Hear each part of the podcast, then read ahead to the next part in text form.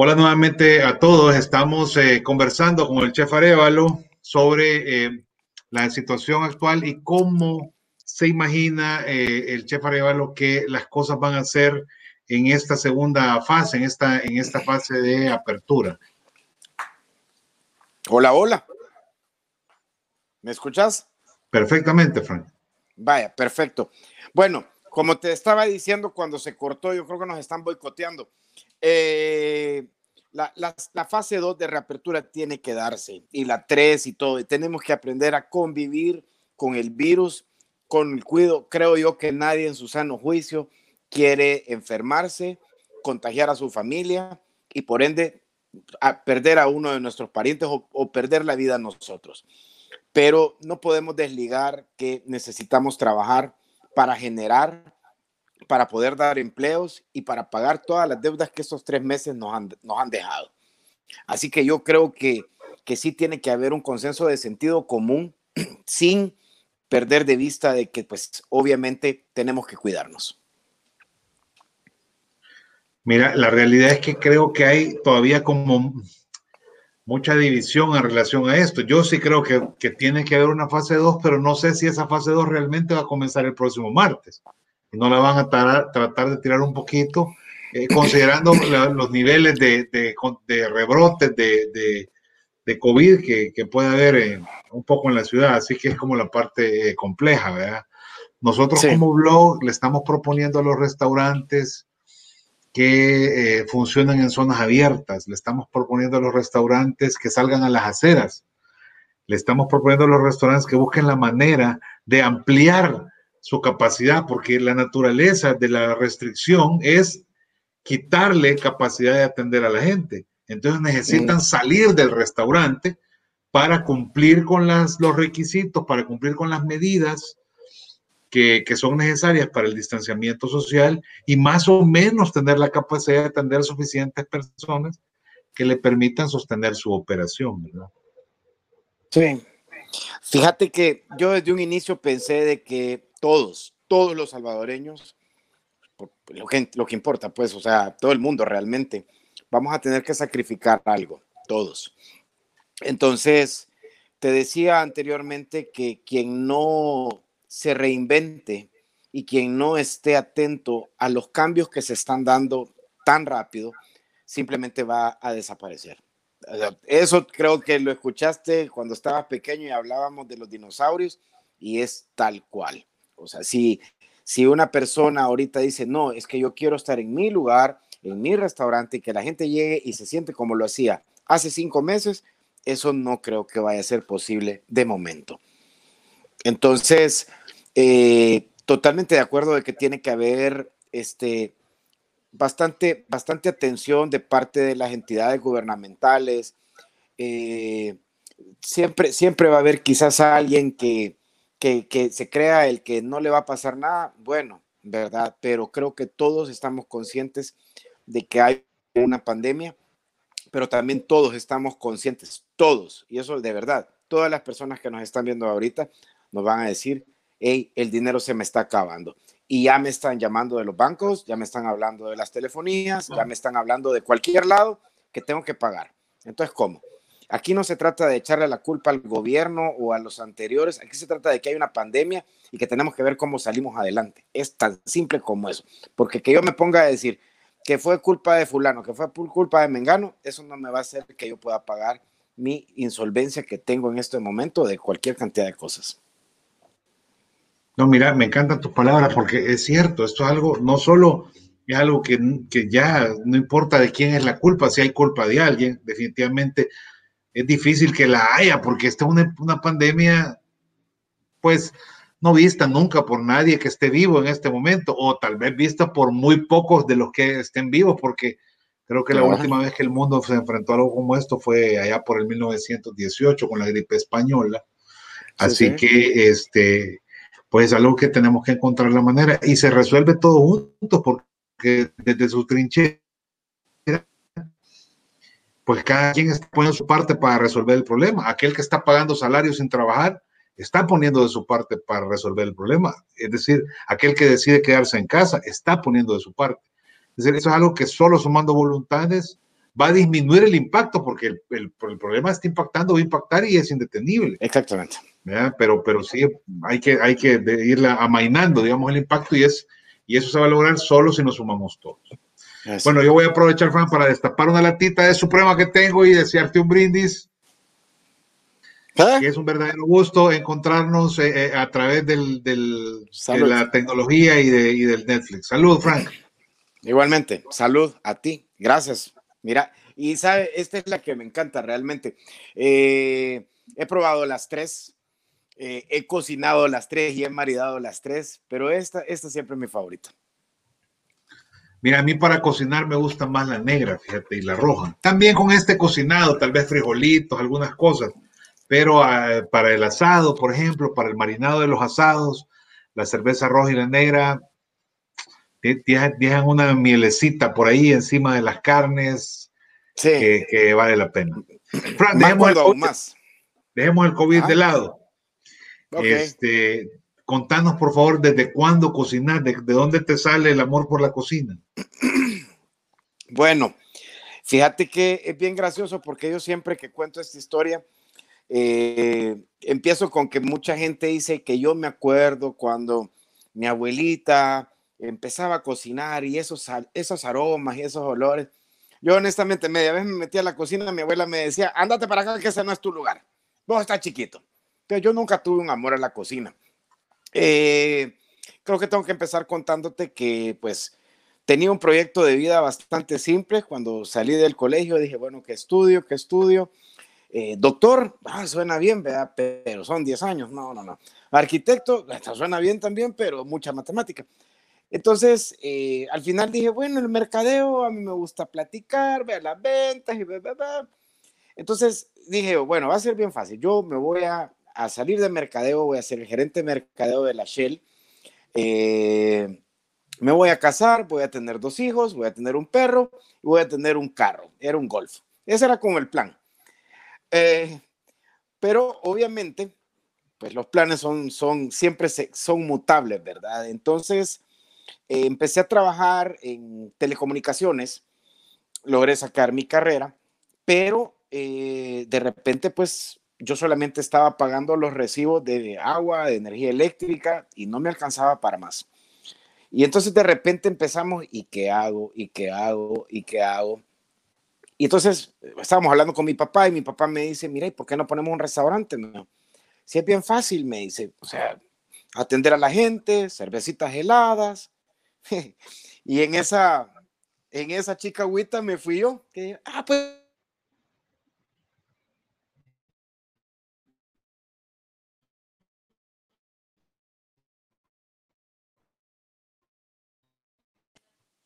Ahí está. ¿Estamos? Ronald, ¿me escuchas? Hola, hola. Hola.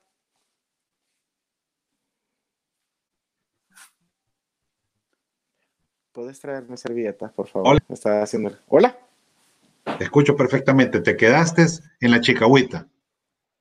Sí, entonces pusimos con mi papá un restaurante, eh, no sé si tú acordás que allá en la cima había un lugar que se llamaba el Parador de la Cima, hace miles de años.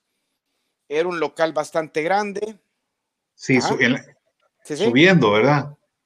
Subiendo antes de lo que ahora es, el Neptuno. Muy cerca está el Neptuno. De hecho, era, era mi competencia. Pues la cosa es que era un local para 25 carros, te puedes imaginar pues la cantidad de, gente que podía entrar, te puedes imaginar la cantidad que costaba ese local, la cantidad de energía eléctrica. Y mira, estoy totalmente seguro de que traté de hacer mi mejor esfuerzo. Eh, terminábamos de vender cerveza a las 2 de la mañana, a esa hora me ponía a cuadrar eh, eh, comandas para ver si todo estaba bien terminábamos tipo 4 o 5 de la mañana, a esa hora me lavaba la cara, me hacía un café, me iba al mercado, iba al, mercado de la tiendona, que es donde compraba más barato.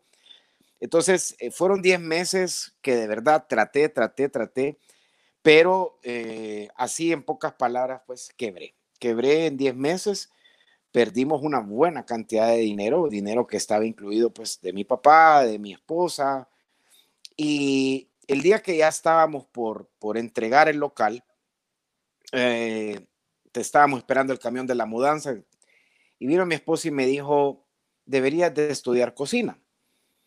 Yo acababa de terminar mi carrera en mercadeo, mi corbatita, mi camisita manga larga y de repente estudiar cocina, o sea, eh, no le dije que no, ¿verdad? Pues tenía mucha pena, mucha vergüenza de la plata que se había perdido.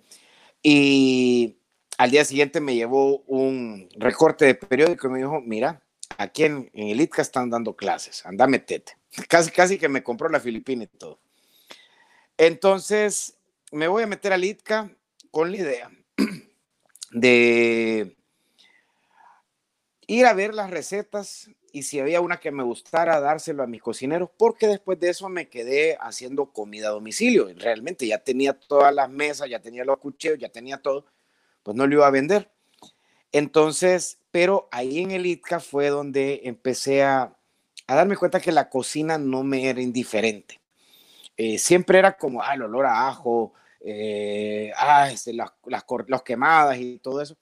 Pero empecé a entender bastante bien la cocina y tuve un gran maestro, de verdad. Tuve una persona que me tutorió. Bueno, para los que me conocen, eh, pues yo siempre, si a mí me dieran un dólar por cada vez que alguien me dice, al principio me caías mal porque te mirabas así, yo tuviera dinero. Entonces, eh, tuve un maestro que le caí bien de entrada, así. Eh, una clase de mariscos con él y pues él, él salía en la televisión y entonces yo lo miraba que como caminaba, ¿verdad? Yo decía, ah, este tipo como está en la tele, cree la gran cosa, ¿verdad? Pues la cosa es que... Un chivazo, un chivazo. Era un chivazo, era un chivazo. Le digo, chef, ¿cómo es que hace eso de darle vuelta a los camarones? Porque estábamos salteando unos... Él, él estaba saltando unos camarones. Y me dijo, ¿querés hacerlo? Me dijo. Sí, le dije, vení pues. Agarré la sartén y solo ha jugado capirucho, me dice. No, nunca he jugado capirucho. Porque decía, nunca he jugado capirucho. Ah, pues mira, solo tenés que hacer el meneadito, me dijo. La cosa es que agarro la sartén y cuando lo tiro, todos los camarones los estampé en la, pared. Y me le quedé viendo y le digo, perdone, le dije yo. Y él, no te preocupes, no te preocupes, vamos a sacar más camarones. Me Tiempo después cuando nos hicimos amigos, siempre me decía, como bruto, me decía, todos los camarones me aventaste. Estoy hablando del chef Francisco Cubillas, que me tutorió, me, me no sé, me, me, tuvo cariño desde el inicio y, y entonces, eh, pues preparamos una competencia para Guatemala, eh, el ITCA, quedamos en tercer lugar él fue el que me dijo que yo fuera el capitán del equipo. Tenía muchas cosas que eran, que yo decía, yo porque le caigo bien, vea, o sea, quizás porque también él era medio raro, medio complicado, no lo sé. La cosa es que, pues me llegó un día en que me dijo, mira, me gustaría invitarte al programa. Pues Frank está, era el chef de Secretos de Cocina eh, de la marca Unilever. Y entonces yo dije, bueno, esa es una excelente oportunidad para promocionar mi negocio.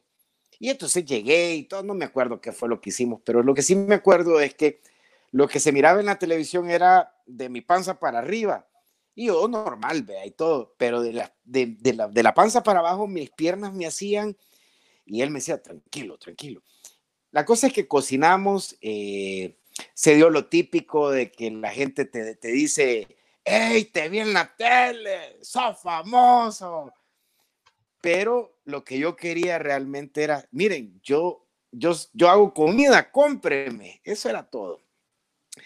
Pasaron muchas cosas, Ronald. Eh, yo tengo bien presente algo. Eh, yo cuando iba al mercado, recogía las hojas de repollo que la gente bota cuando ya están un poco malas y con ella practicaba los cortes. Y entonces todo el mundo me decía, ¿y por qué no comprabas un repollo? Y dice, porque el repollo lo podía ocupar para cocinar, en cambio las hojas, esas me servían solo para hacer el corte. Mi vida dio vuelta 180 grados de ser un ejecutivo de ventas, eh, andar con una camisa, con una corbata, con un lapicero, viendo clientes, a meterme un saco de papas en el lomo, trae 252 papas el promedio, de saber comprar tomates, de regatear, de cómo maximizarlo, entonces, yo siempre he sido bien curioso y entonces decía, bueno, ¿cómo es que yo puedo comprar tomates? O sea, si fluctúa tanto en el año, entonces no es lo mismo comprar tomates en enero que comprarlos en, a principios de diciembre. En diciembre se dispara. No voy a congelar tomates en enero para tener salsas en... Entonces, todo eso yo se lo preguntaba a mis profesores. Y eh, otro profesor, en una ocasión, el 14 de septiembre, teníamos clase y dijo, miren, me han invitado a un programa que se llama Hola El Salvador para que vayamos mañana, 15 de septiembre, a cocinar flor de sote. ¿Quién quiere ir? Y levanté la mano, ¿verdad? Y entonces eh, él se quedó viendo a todo el salón y dijo, ¿solo Francisco quiere ir? Y yo no me había dado cuenta que yo, pues yo siempre me sentaba adelante, que yo había sido el único. Y el tipo dijo, no se extrañen, dijo, que el día de mañana Francisco esté en un programa de televisión cocinando, porque él no tiene vergüenza. Y, es cierto, no tengo vergüenza, o no tengo pena. por sinvergüenza. sí, por sinvergüenza. La cosa es que, ¿y sabes que fui a ese programa? Eh, porque ahí estaba la Luciana Sandoval, estaba Edwin Hidalgo, estaba Jonás Herrera, pioneros de la televisión, de, los, de los, las revistas. Y yo, todo, todo el tema era, así como tú tenés ahí atrás una galería de fotos, yo tenía mi galería de fotos con un montón de famosos. Y eso me servía a mí porque cuando llegaban a mi lugar, que estaba cerca de una universidad, los hipotes decían, mire, ¿y usted conoce a la Luciana Sandoval? yo les decía, sí, ahí estoy, pues vea. Entonces era el lugar donde estaba el chef que le cocinaba a los famosos. Entonces a mí me, yo todo, todo era, ¿cómo hago dinero? ¿Cómo hago dinero? Pues tenía una deuda bien grande del restaurante. La cosa es que eh, Frank me invita, invita un día a mis hijos a, por el Día del Niño y mis hijos en el colegio les enseñan, eh, les enseñaban cocina y entonces los bichitos hicieron unos huevos rellenos, o sea, fue mi hijo mayor el que lo hizo. Y entonces cayó súper bien, cayó en gracia y Frank empezó a pensar en hacer un programa donde un papá cocinara con su hijo y que éste le preguntara cosas. Vea, papá, ¿y por qué se llaman hot dogs? Vea, eh, papá, mira, yo pensé que era por, porque se, a saber de dónde le cortaron esa balada al, chucho, cosas así. Eh, pero de repente mis hijos empezaron a ser famosos porque, claro, mis hijos estaban pequeños y ya su papá no andaba taché ni nada, sino que su papá andaba una filipina, andaba un cuchillo. Y entonces eh, los, niños querían ser chef de, pequeños. Entonces yo les mandé a hacer su filipina y todo. Entonces eran los mini chefs. Entonces en esa vuelta los invitaron a Brinca, los invitaron a Viva la Mañana, fueron ahora a El Salvador, eh, salieron en el diario. O sea, los monos estaban siendo más famosos que yo y yo dije, bueno, me a quedar como, como su representante, así como como Joe Jackson y los Jackson Five, ¿verdad? Eh, pero en eso me habla eh, una persona de Canal 12, me dice, mire, chef, fíjese que se va a cambiar la parrilla, el programa de Hola El Salvador cambia y necesitamos un chef y queremos hacerle un casting. Pues fue un casting. Entonces coincidía con la, con la hora de salida del colegio de mis hijos. Yo les dije, mire, no habría problema en que los lleve, aunque se estén sentaditos ahí. Y entonces, mire, si sus hijos han salido en la tele, ¿por qué no hace el casting con ellos? Bueno, la cosa es que lo, empecé a decirle a los bichos, mire, vamos a hacer esto, tú agarras este plato, el otro va a agarrar la cuchara y todo como un orden. A la hora de los cubos, los bichos empezaron a pelear. No, eso no te tocaba a vos. No, es que no sé qué, no Se terminó saliendo uno del cuadro y el presentador con el que estaba me dijo, mira, ¿y tu otro hijo? Ah, es que fue a traer el plato para poder servir. La cosa es que el, el, el casting fue un desmadre y yo dije, bueno, ni modo, no se pudo. Eh, la cosa es que ese casting cayó tan en gracia, la empresa estaba en ese momento por unos mexicanos de Puebla, cayó en gracia del chef lidiando con sus dos hijos de cómo cocinar. Y así fue como empecé eh, mayo, mayo, mayo 21 del 2011 en Canal 12. Eh, estuve pues en Hola El Salvador por siete años siendo el chef de, de, de Canal 12. Y Recuerdo, porque te mencioné a Frank, que cuando se dio eso, Frank me dijo, vaya, hijo, lo lograste, me dijo. Yo le dije, chef, yo realmente yo no quería estar en la televisión, o sea, yo iba para promocionar mi negocio, o sea, nunca fue el tema de fama, pero es que te hemos preparado para eso, me dijo. Fíjate que como unos, eso fue mayo, Frank muere Frank tenía complicaciones de diabetes e insuficiencia renal y Frank muere en, septiembre, en noviembre de, ese mismo año, o sea, unos meses después. Entonces, él, la idea era de que cuando él ya no estuviera en secretos de cocina, ya tener un sustituto. Y me enseñó tantas cosas, de, por ejemplo, la comida siempre de repartir a los camarógrafos, eh, de ser ético, Frank fue un gran tipo y, te digo, Frank va a cumplir nueve años de muerto y, pues él sigue siendo mi maestro, ¿sí? Eh, lo respeto mucho. Hay gente que dice, no, si el chef Cubía solamente cocinaba con consomé. No, o sea, eso era una marca, sí, una marca que le pagaba, o sea, yo igual ahora pues cocino con un aceite, pues, y, y pues la marca me paga y qué bueno porque confía en mí. Pero Frank fue un gran tipo, fue un, fue un gran cocinero y sobre todo fue un gran ser humano. Entonces, eh, así fue como de, mercadólogo a chef, casi por la puerta de atrás. Mira, me encanta que menciones a Frank porque, bueno, tú sabes que Frank y yo fuimos socios, fuimos amigos también por muchísimos años. Cocinamos juntos, no sé, como 10 años, tal vez un poquito más. Este, sé que es una gran persona, que en paz descanse, lo recuerdo a él con mucho cariño. Y en lo que cabe por aquí, le mando un saludo a sus hijos, que también son excelentes personas. Uno de ellos es chef también. Este, mira, Camilo, Camilo Guillén dice, la cocina es una profesión que requiere un gran esfuerzo, pero es muy reconfortante cuando te dicen que le gustó lo que hiciste. Eh, palabras sabias, el chef come de la alegría del, que comió su comida, de eso come el chef, sin lugar a dudas. Así es, así es. No, y fíjate, Ronald, aquí, Luis González nos manda saludos de Pizzería El Carmen. Nos saluda ah, también Amílcar Ortiz. Y nos saluda también eh, Silvia Mejía, nos saluda también. Hola Silvia. Este, también Steph Dabu pone que sinvergüenza, chef. De todo lo que han dicho, solo eso ha oído, que eso sin, sinvergüenza.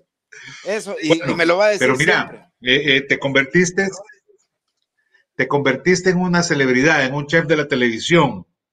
Y, luego de esto eh, eh, dejaste la televisión y ahora sos el embajador de, de, Weber, sos Pitmaster. Entiendo que, seguiste eh, aprendiendo cosas distintas y ahora sos el embajador de Weber para El Salvador. Contanos un poquito de eso.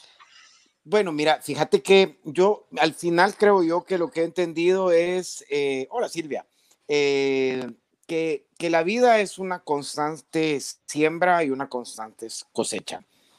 Cuando yo quebré el restaurante, eh, estaba sentado en una banca y de verdad me sentía muy mal. Si en ese momento a mí me hubieran dicho, pero mira, 15 años, 17 años después, tú vas a estar haciendo esto y vas a estar haciendo lo otro, estaba, yo no hubiera creído. Pero muchas veces, eh, y eso sí creo yo que me lo voy a tatuar algún día, todo el mundo quiere el resultado, todo el mundo está totalmente enfocado en el resultado, pero no toma en cuenta el proceso. Y es la gente que vive el proceso y abraza el proceso quienes merecen tener un resultado.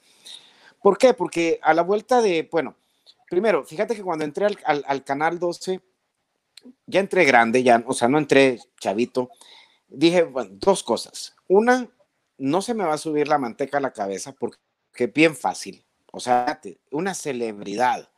O sea, es como, ah, sí, así como, como, como Pierce Brosnan o como George Clooney, ¿verdad? No, no, pero para nada, ¿verdad? Pero sí, hay gente que te, que te admira tu trabajo. Entonces, como siempre he sido feito, o sea, yo sabía que estaba en el canal no por mis dotes histriónicos o no por mis ojos verdes o mi 1,90, sino que era porque tenía que aprender a cocinar bien y, era para una audiencia que tenía siete minutos y en siete minutos tenía que decir los ingredientes, armar, cocinar, armar el plato y mostrarlo. Entonces, eh, traté de hacerlo fácil, traté de hacerlo, eso en el mismo camino me lo fue enseñando la misma gente. Eh, pero de ahí, después de eso, a lo largo de esos siete años, me prometí de eso, que no se me iba a subir la manteca a la cabeza y dos, que no iba a ser eterno y que lo iba a aprovechar al máximo, o sea, que iba a construir una marca, la marca del chef Arevalo. Entonces, eso era todos los días. Y el plato que hice hoy, mañana lo voy a hacer mucho mejor. Siempre fue esa como la constante.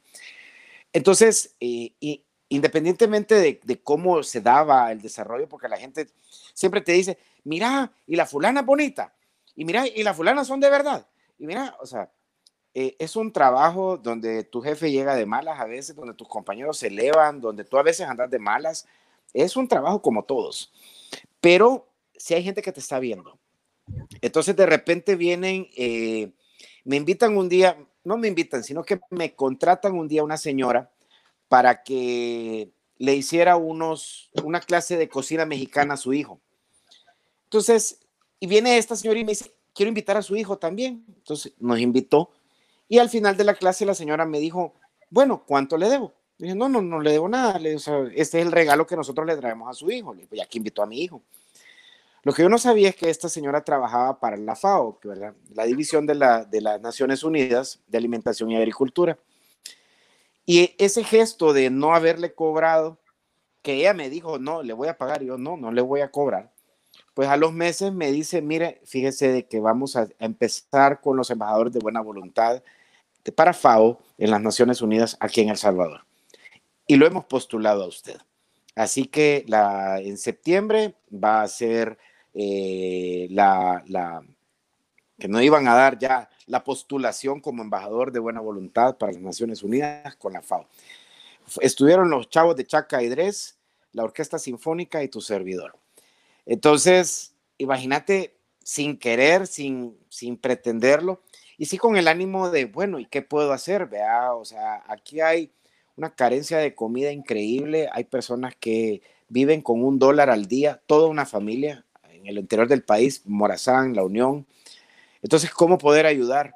¿Verdad? Eh, porque no basta solamente con ir a un cóctel y poner una copa de vino y decir, ah, sí, salud, ¿verdad? Por la alimentación, sino que realmente enseñarles.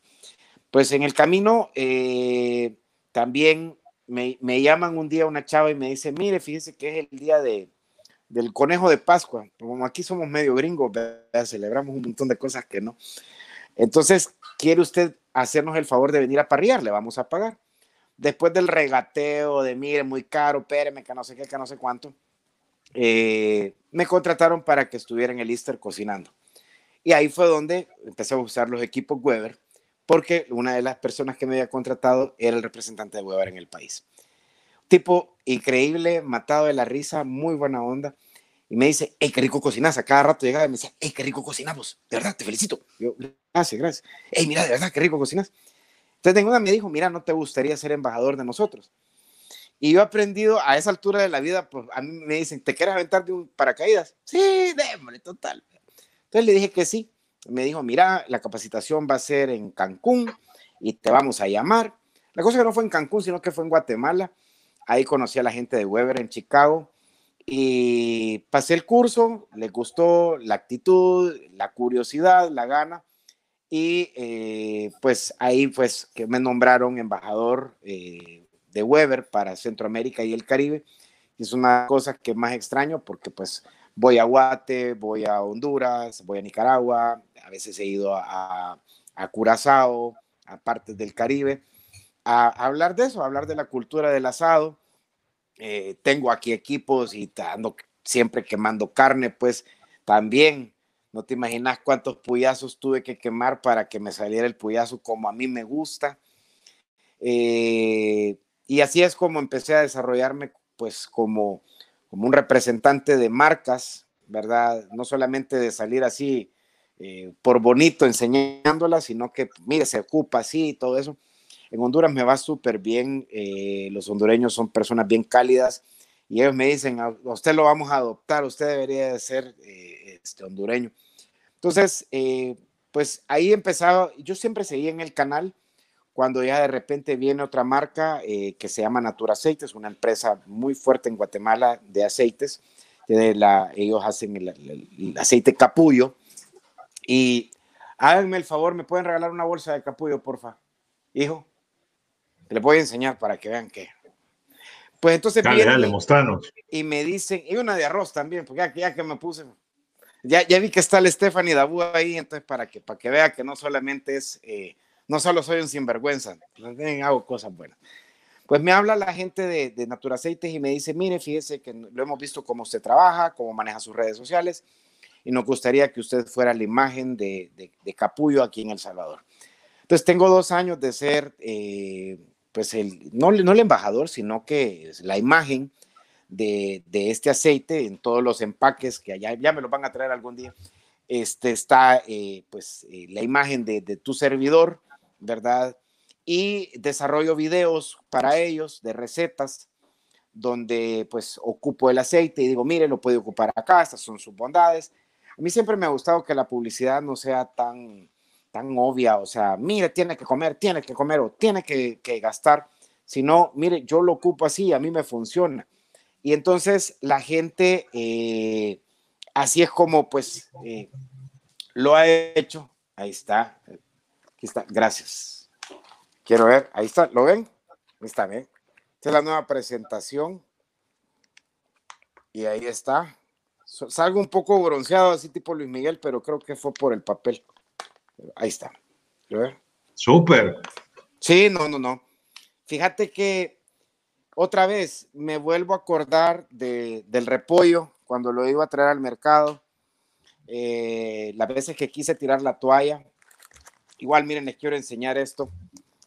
Eh, este es arroz San Pedro y se hizo una campaña de 100 maneras de cocinar y yo desarrollé 25 recetas, ahí está, no sé, ahí sí es algo medio chiquitillo todavía, pero también es... Este, mira.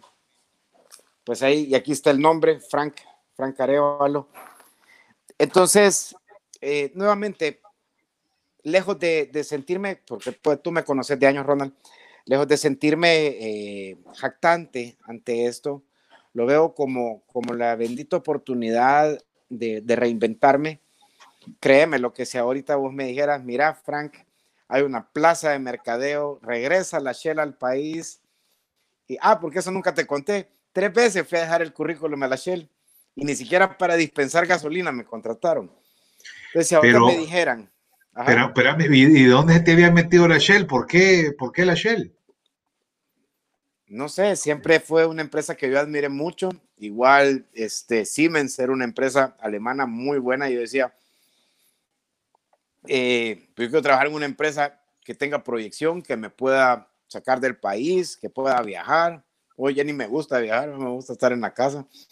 Pero eh, si hoy alguien me dijera, mira, hay una buena oportunidad para, para trabajar en una empresa multinacional en el área de mercadeo, no lo hiciera o sea, me siento súper cómodo eh, cocinando, eh, parrillando. He llegado a un punto, fíjate que nunca tuve, solo hice mis prácticas en, hoteles, lo hice en el Inter y lo hice en el Princess, cuando era Princess. Eh, pero nunca me llamó la atención la vida del, del, chef de un hotel. Pero eso es bien complicado. Y tú dijiste, fuiste un chef de televisión. Fíjate que yo creo que hay, hay diferentes tipos de chef. Está el chef de escuela que viene y todos los, todos los ciclos te dice quién fue este, las estrellas Michelin, la historia de la cocina, por qué la cuna Francia, todos los, todos los ciclos. Eh, está el chef de línea en un restaurante, pues que tiene que atender a su clientela. Está el chef de un hotel que no se va a detener a ponerle una foto porque lindo me quedó el plato. Son 1500 platos los que tienes que sacar para una cena, para una boda. Y está el chef de televisión que pues tiene que explicar, como te digo, en breves minutos, 7, 10 minutos, cómo hacer una lasaña, dar un dato nutricional, dar un poco de historia, ser ameno eh, y presentar el plato, ¿verdad? Entonces, ahora también están los chefs en redes sociales, ¿verdad? Que la tecnología pues avanza a pasos agigantados entonces, desde una plataforma como Zoom puedes hacer un taller de asado. Tal vez no es igual sentirse el olor, pero sí se puede. Entonces yo siento que las corrientes de la gastronomía, definitivamente, imagen en el país en los últimos 20 años, es increíble el crecimiento que ha tenido, no solamente en el número de cocineros, sino que en, el deseo de, investigar, que yo siento que eso es bien importante. Eh, a las nuevas generaciones yo siempre les digo, miren, si está chivo que usted pueda hacer unos tortellini o que usted pueda hacer una pizza, pero si usted no sabe qué es un tenquique, si usted no sabe en qué área se da, si usted no conoce y todavía le llama pupas a las pupusas y cree que solo los domingos se comen, no sabe nada de la gastronomía. Entonces, eh, uno, eh, el chef Ricardo Arucha, que era, que era el, gerente de alimentos y bebidas del Inter, decía, el chef debe de saber 10 recetas de cada país y mínimo, mínimo 50 del Salvador. ¿Cómo no va a conocer? Y yo siento que sí es cierto, o sea, aparte de la cultura, ahora ves muchos restaurantes que fusionan eh, ingredientes locales con ingredientes tal vez que antes eran muy, muy yuca de encontrar. Entonces, la gastronomía definitivamente ha crecido a pasos agigantados en estos años.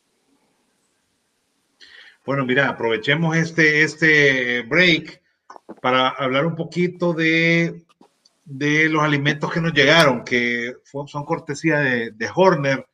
El tío, el gran Mauricio García, que es este chef que cocina mucho en, en caja china, nos ha mandado eh, unas cositas, aquí las voy a mostrar. Vamos a ver, aquí está el primero.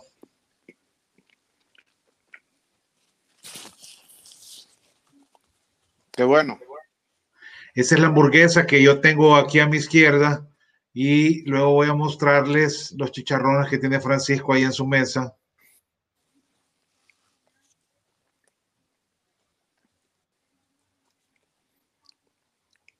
Gracias, Mau.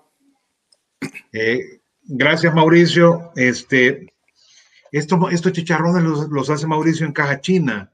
Eh, ¿qué, qué, qué opinas? Contanos ahí, por favor, la experiencia. La ley. O sea, era, estaba hablando y no sé si de repente miraban que decía así, pero ahí están los chicharrones y yo tengo que estar hablando de ahí. Pues, pues mira, son unos chicharrones con su limoncito. Vienen unas papas también, coquetas. Vienen dos aderezos, un chilito y una salsa barbacoa. Y están de toque y con la cerveza set, súper set a mí siempre me ha gustado el concepto de Mauricio. Eh, además, que cuando pues ustedes han tenido oportunidad de ir a Horner, él siempre anda ahí, él se, él se va a meter a las mesas. Eh, es una persona que también tiene una historia gastronómica bastante interesante y que le echa ganas y eso se nota en cada, en cada una de las creaciones. Eh, creo, yo recuerdo, Ronald, que para un challenge que hiciste, yo te dije, este plato tenía que haber ganado, a mí me gustó porque realmente sí es muy buena la comida.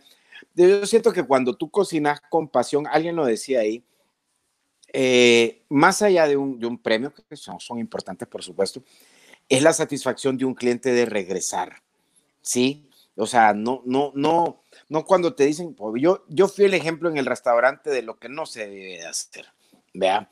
Pero Mauricio, es una persona que está haciendo las cosas bastante bien, que yo ya he tenido la oportunidad de ir a su restaurante con amigos a, comer y siempre digo, mira, mira, probá esta hamburguesa, mira, probá esta.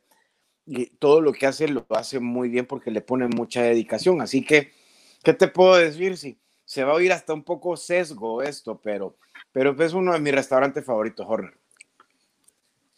Pues mira, nosotros tal vez lo sabíamos. Por eso que, Horner nos mandó. Yo acabo de partir eh, la hamburguesa también para que puedan ver ustedes el término. El término está súper bien, la hamburguesa está jugosa, el pan es suave. Con todo y que tiene de estar aquí, eh, pues tal vez unos 20 minutos, no sé si un poquito más, inclusive. Vamos a, vamos a probarla. Dale. No, no, no, increíble. Como siempre. Así que, valga, eh, dicen que entre gitanos no nos leemos la mano, pero la verdad es que Mauricio siempre, eh, ya le he dicho yo un par de veces, mira, me gusta esto, esto creo yo que sería mejor así. Y siempre ha tenido él eso nuevamente, la humildad. Gracias, Mauricio, de verdad, gracias. Gracias por, por, por siempre ponerle pasión a las cosas. Eh, veo yo tu alegría de cocinar y eso es bien importante para un cocinero. Pues nos aburrimos bien rápido, o sea, de hacer lo mismo y tú te reinventas. Así que muchísimas gracias. Bueno, también de mi parte, a todo el que no, la hamburguesa está espectacular. Esta es una hamburguesa de res con, con cerdo, con pulled pork mm. Y, vegetales, eh, que está suave, bien sabrosa y rica. Y como tú lo dijiste, maridado con una suprema, esto queda queda súper bien. Este, eh, no, nosotros conocemos a Mauricio por los challenge y, lo hemos visto hacer cosas súper interesantes, incluso para el, el, challenge de el Cheesy Challenge, nosotros lo elegimos como, como nuestro plato favorito. Eh, me parece, él hizo una cosa que se llamó cuchito chorreado, una cosa, una cosa deliciosa, incluso para el challenge de hamburguesas del año pasado él, ganó el People Choice, que fue el premio de la gente, ¿verdad? El más votado de la gente como mejor hamburguesa, una hamburguesa que, que se llamaba La Jefa. Me encantó, fíjate, la historia de La Jefa, porque este, para la final, para el evento final, se hace como un cóctel entre todos, y entonces Mauricio llegó con su mamá. ¿Verdad? Y con su papá también, sus hermanos, porque ellos son una familia, eh, de esas familias bien bonitas que da gusto de ver, bien, bien unidas. Y entonces eh, eh, ahí me contó él que la jefa, se llamaba la jefa porque era, era intensa, era picante, era salada, era no sé qué, como su mamá, decía él. Y su mamá andaba bien contenta porque le había dedicado eh, el plato a ella y además el plato, pues, por supuesto que era espectacular. Son gran tipo, Mauricio. Gracias. Frank, eh, voy a aprovechar que estamos aquí y, que sabemos que son un, un, máster, un maestro de la parrilla. Claves para comprar una buena carne. ¿Cuáles son?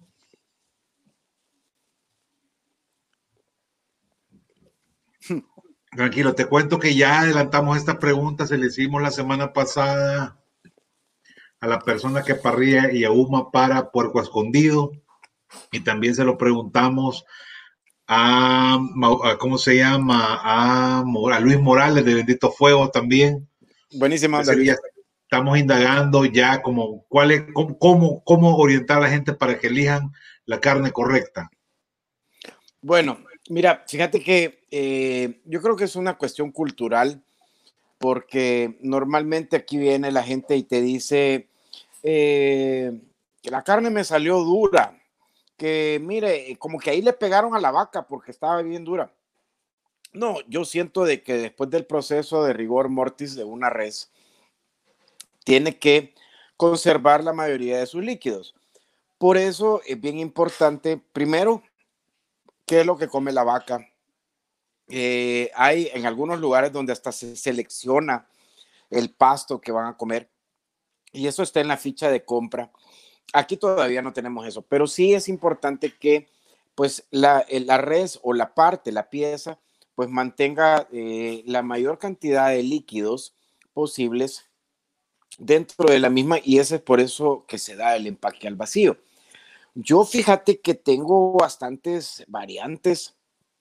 Eh, he ido a supermercados, he ido incluso al supermercado gringo que está aquí y veo un empaque al vacío que, que, no está completamente empacado al vacío, no, no, hay, hay aire ahí. Entonces, cuando una vez que entra el aire, pues obviamente la carne pues se sigue descomponiendo y empieza a botar esos líquidos. Entonces, cuando tú ves una carne con un color marrón bien encendido, pues es una carne que obviamente mantiene sus líquidos internos. Entonces, eh, no es bueno que si vas a comprar 5 libras de carne molida, las metas todas al super, al refrigerador y que las estés sacando para una libra y otra vez, porque cada vez que hay una descompensación de, de frío, empieza a botar líquidos y entonces de repente, y no me van a dejar mentir, la carne empieza a perder un color y ya obviamente el sabor no, ¿verdad? Tiene que ser obviamente una carne muy buena, que no tenga tanta grasa externa. Pues hay dos tipos de grasa, está la grasa externa y está la grasa interna. La grasa interna la conocemos como marmoleo y la grasa externa, a menos pues que sea una pieza como un puyazo, ¿verdad? Que la puedes aprovechar, pero dentro de la grasa también existe eh, una, un tejido que tiende a ponerse a la exposición al calor como un chicle. Entonces hay que saber escoger la pieza y también hay que saber cómo asarla tu pregunta, ¿cómo poder escoger una pieza buena? Pero tiene que ver cuándo es la fecha de sacrificio del animal. Tiene que ser un buen empaque al vacío. Hay muchas eh, personas que dicen, bueno, mira, yo la voy a dejar curándose en refrigeración. Ellas son procesos diferentes, pero para la, la gente del día a día, pues sí es bueno tener, si vas a hacer un asado, pues ir a comprar tu carne, que la carne pues sí te la vendan empacada al vacío, saber cuándo fue la fecha en que fue sacrificado el animal, la fecha en que lo llevaron al supermercado y cocinar la pieza entera. Siento yo que para mí la carne es como el café. Una vez eh, la, la has cocinado, tenés un promedio de unos 5 a 8 minutos para comértela y que todavía los jugos puedan salir. Por eso es que la mayoría de los cortes cuando se terminan de parrillar se envuelven en papel aluminio para que estos descansen y empiecen a recuperar del estrés de haber estado sometido al fuego y empiezan a sacar esos jugos que son súper ricos. Entonces, eh, para mí, pues una buena carne no, no es... Eh, hay, hay, que buscar aquí, incluso hay, hay lugares donde te venden choice, donde te venden cab, eh, hay algunas discrepancias de que si eso no es, pero para mí es sí ver el color marrón de la carne. El marmoleo interno también es bien importante porque esa grasa interna cuando se somete al calor se derrite y saboriza a ambos lados de la carne y entonces pues ahí es donde tenés un sabor exquisito.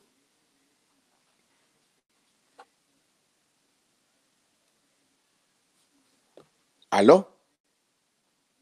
Te he perdido el audio.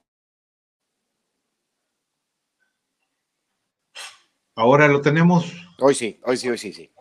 Si yo encontré la carne correcta, digamos que encontré un puyazo, un culot espectacular, marmoleado. Yo digo uno, una carnita que se deja pellizcar. Es decir, que cruda, si vos le metes los dedos, rompe fácilmente la carne, ¿verdad? Que yo pienso que en último caso, cuando uno no tiene toda la preparación técnica y toda la información para comprar un buen corte de carne, pellizcarlo es la clave. Este, ya lo tengo yo el pedazo, lo tengo crudo en mi casa. Eh, digamos que lo compré descongelado, porque si lo compré congelado hay que dejarlo por varios días descongelar en refri, ¿verdad? En refri. Ya lo tengo listo. ¿Cuáles son las claves para hacerlo perfecto? Si yo lo quiero hacer yo lo quiero hacer así como se cocina hoy. Porque cuando nosotros empezamos a cocinar en la parrilla, la gente lo que hacía eran unos como unos bistecs ahí delgaditos y, algo chacleteábamos la carne, pues a unas grandes temperaturas, las parrillas al rojo vivo. Y porque la carne, yo creo que eso tiene una explicación, porque nuestra carne tradicionalmente es más dura. Hay que cocinarla por menos tiempo, entonces las parrillas eran bien encendidas, las carnes eran delgaditas y la carne debía pasar poco tiempo en la parrilla. Ahora que compramos carnes de mejor calidad, tenemos acceso a carnes más suaves, pues ya se puso de moda cocinar las piezas enteras. Mm. Así que en este nuevo contexto, ¿cuáles son los secretos si yo ya tengo el puyazo para hacerlo perfecto? Bueno, mira, eh, es bien importante también decir de que siempre el humano le ha tenido bastante miedo al fuego. Y eso lo puedes ver cuando tú estás eh, parrillando, porque si estás hablando de un, de un puyazo, que es típico que en el super decís, me da cuatro por libra. O sea, cuatro bistequitos en corte de mariposa donde lleva pues la veta de grasa. Eh, lo primero que empieza a, a, hacer las llamaradas es esa grasa misma que empieza a sudar y a caer en el carbón y entonces eso empieza a dar llamaradas. Entonces, la mayoría no es que te asuste que te vas a quemar o se te va a quemar la casa, pero decís, se me está quemando la carne. Y entonces empezás a darle vuelta y le das vuelta y le das vuelta y le das vuelta y le das vuelta. Eh, el principio básico de la parrilla es manejar tiempos y temperaturas, nada más. Entonces, eh, tú decís cuando hay, hay, hay ahora, con Weber, por ejemplo, todas las parrillas son cerradas tienen un termómetro, eh, tienen ventilas que te permiten entrar y salir aire, que tú lo puedes regular. Entonces es mucho más fácil poder controlar la temperatura. Cuando tú cocinas en una, en una parrilla abierta, o como lo hace la banda de Bendito Fuego, que lo hacen así, estilo, estilo argentino, estilo suramericano, Si te das cuenta, las carnes siempre están bien arriba, no están cerca de la brasa. Entonces, hay dos tipos de cocción. Está el hot and fast, que es rápido y, y caliente, y está el low and slow, que es, ok, lo voy a cocinar, está a una distancia bastante prudente, me va a tomar más tiempo, pero se va a cocinar. La temperatura es importante no solamente en la, en la toma del carbón o la toma de la parrilla, sino que en la temperatura interna de la carne. Eh, para eso, pues obviamente si te haces de un buen termómetro para ver la temperatura interna. Y esto también es otra cosa bien importante, los términos de la carne, porque tenemos, bueno, yo creo que ya se está eh, erradicando ese, ese, esa mala, mala utilización de la carne, de dejarla rechinada. Por eso es que nosotros siempre ocupamos el chimol o ocupamos aderezos, porque la carne nos queda tan reseca, o sea, que parece que es con una suela de un zapato. Eh, entonces necesitamos algo para que sea mucho más fácil poderla comer. Ahora, tú vas a un restaurante y pedís un filet miñón, que es más o menos una pieza de unas dos pulgadas, no vas a pedir un filet miñón bien cocido, eso es imposible. Hay gente que sí lo hace, pero lo que, o sea, sí te lo pide así, pero lo que hacen es que empiezan a ralearte lo que te quede como un bife para decirte, va, mire, usted, el filet miñón, que es filete bonito en francés, usted lo acaba de hacer torta, pero usted la carne ahí la tiene. Igual, la carne, yo no sé por qué, pero ahora la, la, la, la, la cultura ha cambiado tanto y hay más gente que está parrillando en la casa antes tenías que ir a un restaurante de carnes para comerte una buena carne. Hoy no, hoy te, te retas y decís, mira, tengo aquí una mi, mi lomo, ¿verdad? Este, ¿Cómo lo hacemos? ¿verdad? Mira, yo lo hago así, ¿verdad? Yo lo hago así. Entonces es un motivo para reunirse con los amigos. Uno lleva la cerveza, el otro lleva los, dips, el otro lleva la carne y la pasan bien. Entonces, pero sí ya no es el, el que vas a estar con el diario moviendo para que se te mueva o que vas a estar ocupando un abrasivo para el carbón. O sea, es, es una cultura de asado que ahorita que mencionas a, a, Luis, eh, hemos estado hablando acerca de eso, de, de, de, crear experiencias que sean diferentes. Luis tiene un rollo bien distinto que es el, asado sudamericano. Eh, igual está la gente de Pitmaster que tiene unos animales increíbles donde meten un montón de cosas. O sea, la gente ya ahora ya es es distinto. Si te diste cuenta, el año pasado vinieron los, los chavos de Locos por el Asado dos veces y fue increíble la aceptación que tuvo de gente.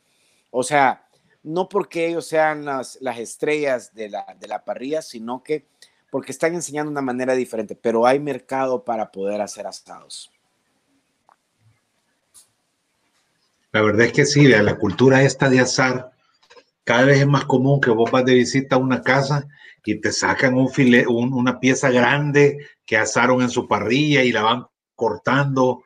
Es decir, que no es como antes que, que toda la mano te sacaba, no sé, chancleta o, entre más dura, ¿verdad? Es decir, lo que ahora los cocineros de este país consideran que es arruinar un buen corte de carne, antes era la norma. Sí.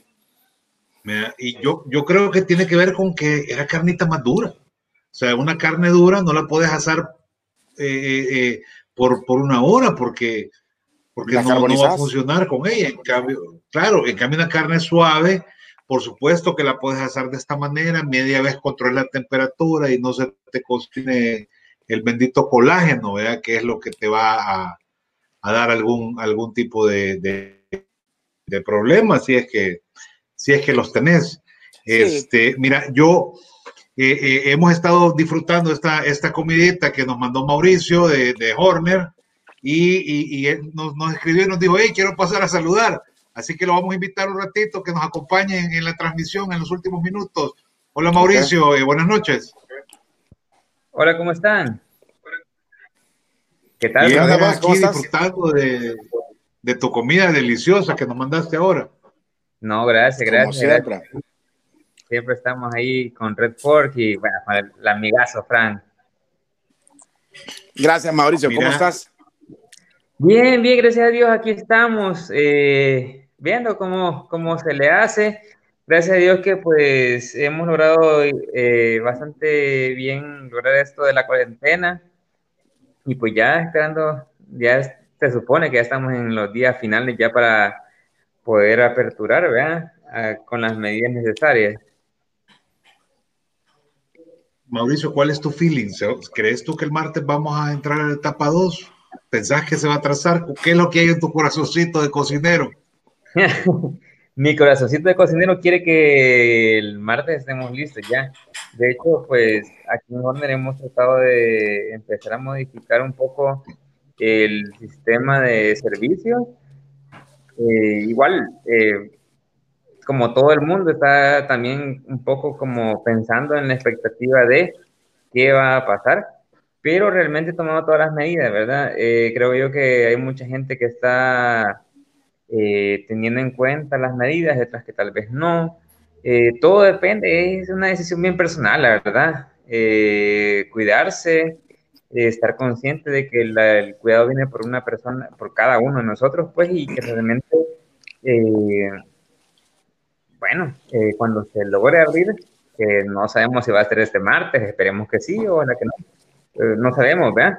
Pero aquí vamos a estar listos el día que digan, abran, Horner va a estar esperando. Mira, aprovechemos, Mauricio, que, te uniste para, conversar con nosotros. Contanos cómo se puede pedir en Horner y todo esto. Ahí ya ves que tenemos un programa nuevo y hoy aparece ahí hasta el teléfono. Sí, sí, sí. Este, bueno, el, celular, por cierto, ahí aparece. El, teléfono de aquí fijo, el 2528-5910. Eh, tenemos activas también nuestras redes sociales. Eh, eh, Hornerbox en Instagram y Horner El Salvador en Facebook. De hecho, ha sido una, una, de las, una de las cosas que hemos explotado en estos días, las redes sociales, que las personas están conviviendo en sus casas, ¿verdad? Porque la verdad que todavía, todavía hay gente que todavía está como conviviendo en sus casas, dándoles opciones para la familia. Creo que esto es bastante importante e igual y creo que es bien importante la manera de cómo se va a desarrollar este proyecto de, de reapertura, ¿verdad? Creo que va a ser de una manera, eh, bueno, depende también del lugar, creo que va a ser de una manera bastante ordenada, espero yo que sí. Y por lo menos aquí sí vamos a tener el orden de, de hacerlo así, ¿verdad? Bueno, claro. Vamos a dejar ahí el teléfono de Horner 7682-3341 si usted quiere pedir. Si no, lo puede hacer a través de las redes eh, eh, sociales de Horner. Eh, Mauricio, te agradezco. La comida estaba de, verdad. La, vez pasada que hicimos el en vivo contigo, la comida estaba rica, pero eso está espectacular. Esta hamburguesa que me mandaste está, pero fabulosa, es suave. Lo que pasa es que cuesta que esto salga de una caja, ¿sabes? Creo que, creo que ahí está la diferencia, que cuesta que de una caja salga una comida tan buena. Así que yo te, felicito. ¿Cómo se llama esta hamburguesa? O para que la Mara te la pida, porque sí está rica. Esa es la jefa, esa es la jefa. Ya. Oh, ya ves. Yo, yo me quedaba dudando, ¿será o no será la jefa? Pero esto está fantástico. Sí, sí, Esa es la jefa. La verdad que, eh, bueno, yo estábamos ahí pendientes del, del live y vimos el, el, los comentarios de Cuchito Chorreado, de los tacos, de todo. La verdad que yo he querido hacer todo, todo, todo que sea a domicilio. Yo, sé que es imposible, pues, porque hay comida que se tiene que comer en el lugar, hay comida que tiene que salir justamente en el momento que tiene que salir. Eh, hemos tratado de mantener eh, que nuestros clientes obtengan el producto que está acostumbrado a tener. Claro que hay veces que es bien, bien poco probable, ¿verdad? Hay veces que, que a todo el mundo le pasa el empaque suda, eh, encontrar solo el empaque correcto para cada uno de los productos es difícil. Pero, eh, pues bueno, gracias por, por, por, ahí, porque la verdad que si llegó bien a ustedes, esperemos que le haya llegado a todos nuestros clientes así. Bueno, bueno, Mauricio, eh, nos despedimos, te mando un gran abrazo. Gracias, por sumarte, espero verte Mauricio, cuídate un montón, oíste, saludos a la familia. Frank, tenemos como, como 15 segundos ya, solo para despedirnos. Eh, no sé, te quiero agradecer un gran montón que nos hayas dedicado tu tiempo. Como siempre, es un gusto eh, conversar contigo. Ya eh, yo tengo una mi lista de gente que quiero ver cuando la cuarentena termine. Tú estás en ella. así que esas conversaciones con esos habanos ahí para poder conversar un poquito y, y, deshacer el mundo y volverlo a hacer como ya alguna vez lo hemos hecho. Me da un, gran abrazo. 25 años. un montón, la verdad. Al contrario, el agradecido soy yo. Eh, sos una gran persona. Eh, sos una persona que hace y que no habla. Y eso, eso es muy bueno. Siempre lo he admirado de ti. Y, y, siento yo de que uno de los pilares de la, de la gastronomía en El Salvador es Red Fork y quien está en Red Fork sos tú. Así es que de verdad es un honor no solamente ser tu amigo de años, sino ver, verte como un precursor de la gastronomía y una persona que está no preocupada, sino ocupándose de hacer un mejor El Salvador gastronómico. Agradecido soy yo. Gracias, Frank. buenas noches, gracias a todos por escucharnos. Mañana vamos a tener a Gracia Navarro de, la Panadería Raíz, que nos va a contar un poquito de todo su trabajo, de cómo, buenísima, cómo lo desarrolla, ¿verdad?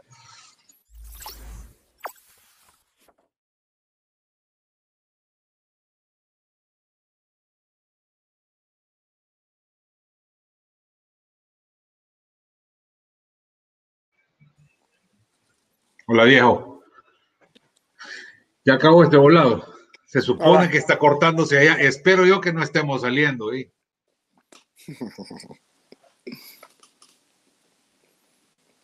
Yo creo que sí estamos. Sí, yo también. Yo creo que sí estamos. Así que, pues bueno, agradecer. Mire, segunda, gracias Suprema por hacer esto realidad.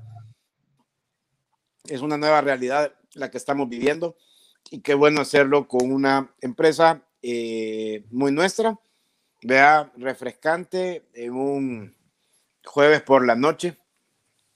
Igual agradecido con la gente de Horner, ¿verdad? Eh, buenísimo cómo, cómo nos atendió. Y gracias a ti por acordarme un poquito del origen. Hace, hace un par de meses yo entendí que dicen que quien olvida el origen, olvida el milagro. Así que yo espero no olvidarme nunca de cómo fue que empezó todo esto y darle, seguir. Bueno, tratemos de salir otra vez, vamos a ver si podemos. Ok.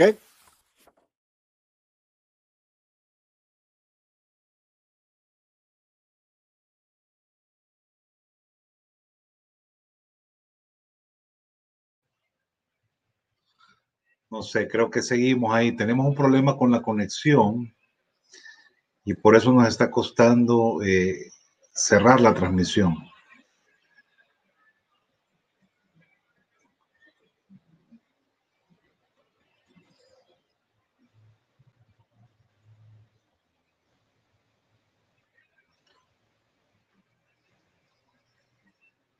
Cuando la tecnología no te ayuda, tenés estas, estas dificultades. A ver si conectamos.